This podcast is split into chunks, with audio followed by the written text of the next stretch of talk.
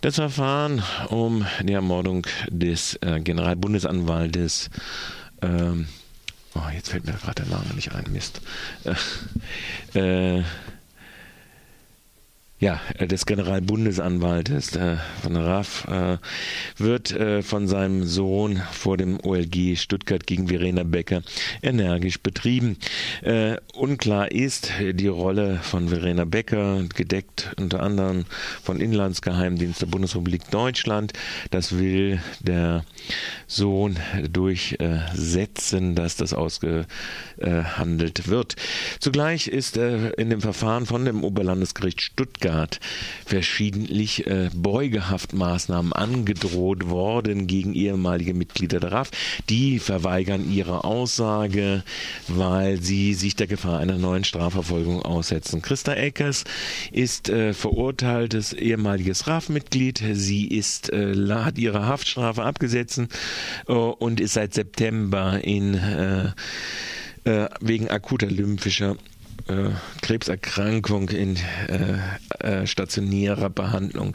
An ihr exekutiert nun das Oberlandesgericht Stuttgart eine besondere Form. Angedroht wurde ihr, äh, nachdem sie zuvor stationär äh, mit einem Fax äh, heimgesucht wurde auf der Station und zur Einvernahme eingestellt wurde, die Beugehaft, die sie am 23.12. für sechs Monate antreten soll, während sie also nach wie vor in Chemotherapie ist.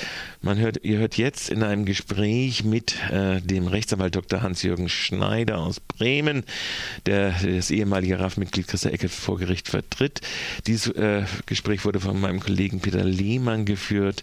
Äh, und äh, nun zu diesem Interview. Christa Eckes, die Vertreter, ist Zeugin gewesen in dem Prozess gegen Verena Becker, der zurzeit vor dem Oberlandesgericht in Stuttgart läuft. Sie hat in diesem Verfahren eine ganze Reihe anderer Zeugen aus dem Bereich der RAF auch die Aussage verweigert. Und das hat das Gericht nicht akzeptiert und deshalb einen Beugehaftbeschluss zur Erzwingung einer Aussage gegen sie erlassen. Gegen diesen Beschluss ist bereits ein Rechtsmittel eingelegt worden. Und das Besondere an dieser Situation ist, dass Frau Eckes lebensbedrohlich erkrankt ist, und zwar an Leukämie. Sie befindet sich in stationärer Behandlung in einer Fachklinik. Die Vernehmung hat auch nicht vor dem Gericht, sondern in diesem Krankenhaus stattgefunden. Und äh, es ist gegen sie eine Ladung zum Antritt dieser Beugehaft bereits ergangen. Sie soll sich noch vor Weihnachten in einem Justizvollzugskrankenhaus melden. Und auch dagegen ist ein Rechtsmittel eingelegt worden, weil der Vollzug dieser Beugehaft würde ihr Leben bedrohen, weil dort die Chemotherapie und andere sonstige medizinische Maßnahmen nicht gewährleistet sind.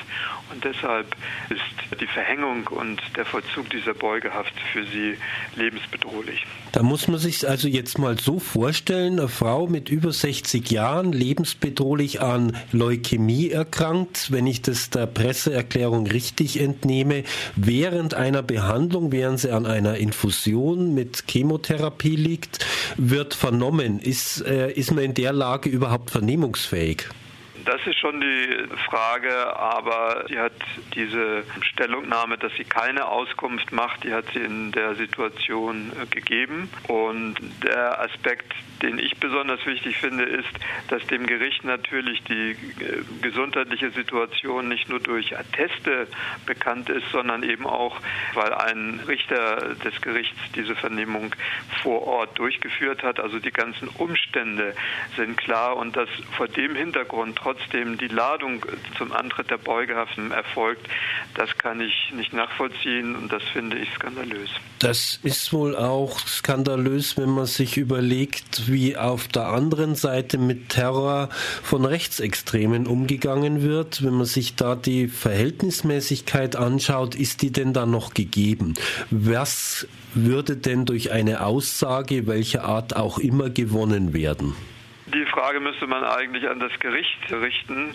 Was für Frau Eckes wichtig gewesen ist, ist, dass es ja im Gesetz ein Recht zur umfassenden Auskunftsverweigerung gibt, wenn man sich in die Gefahr der Selbstbelastung bringen würde.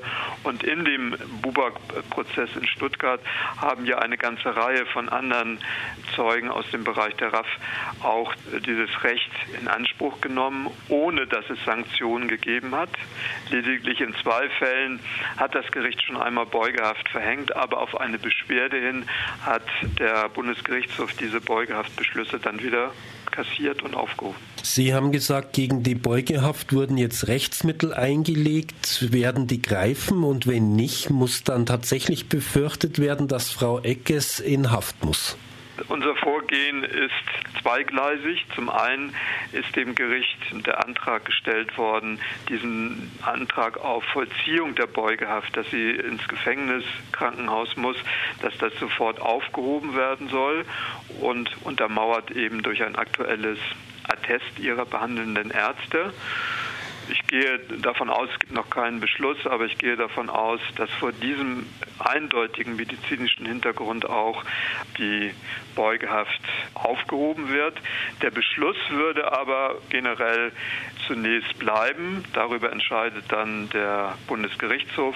Aber wenn die Beugehaft-Vollstreckung äh, erstmal aus, der Welt ist, dann kann man natürlich diese juristische Entscheidung, die dann auch erst Anfang 2012 äh, fallen würde, der kann man dann in Ruhe entgegensehen. Solcher Härte des Vorgehens der Justiz, wie lässt sich das äh, nachvollziehen? Ich verstehe es immer noch nicht. Das sind bestimmt noch Dinge, die aufzuklären sind, aber eine krebskranke Frau dann in Haft zu stecken, das kann es ja nicht sein. Was steckt da eigentlich dahinter? Es ist ja, dass in diesem Verfahren eine ganze Reihe von Zeugen aus der RAF aufgetreten sind, die eben dieses gesetzliche Auskunftsverweigerungsrecht für sich in Anspruch genommen haben. Und das musste das Gericht auch hinnehmen. Hier hat das Gericht eine etwas juristisch abweichende Meinung und glaubt eben, dass ein Recht zur Aussageverweigerung nicht besteht. Das wird man juristisch klären können. In den bisherigen Fällen äh, hat sich das Gericht ja mit Beugehaft nicht durchsetzen können dass eben in diesem Fall und vor diesem medizinischen Hintergrund so etwas äh, Drastisches erfolgt, das ist eben sehr überraschend und das muss auch stark und scharf kritisiert werden. Gibt ja eine ganze Reihe von äh, Organisationen, die eben sich auch eingeschaltet haben, etwa die Rote Hilfe, die das weiter geleitet hat, unsere Presseerklärung, aber die auch eigene Initiativen unternehmen will.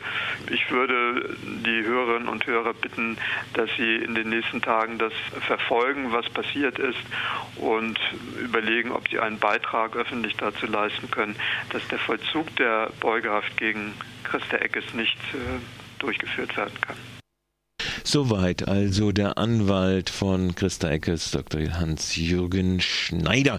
Ergänzen muss ich jetzt noch dazu sagen, erstens äh, das ist der Sohn des ehemaligen Generalbundesanwaltes, der mit diesem Verfahren vor dem Oberlandesgericht Stuttgart insbesondere die Umstände des Wissens äh, der Strafverfolgungsbehörden, also des Inlandsgeheimdienstes im Zusammenhang mit äh, der Tötung seines Vaters äh, aufklären will und die Beugehaftanordnung und die Aussageverweigerungsrechte sind normale bürgerliche Rechte. Irgendwelche Vergleiche mit irgendwelchen Mordanschlägen und und Spuren von Narzissten, äh, von Nazis sind nach meiner Ansicht vollkommen deplatziert. Äh, die Wahrnehmung gesetzlicher Rechte, bürgerlicher Rechte innerhalb der bürgerlichen Gesellschaft ist ein ganz normaler Vorgang. Soweit, so äh, von mir ergänzt.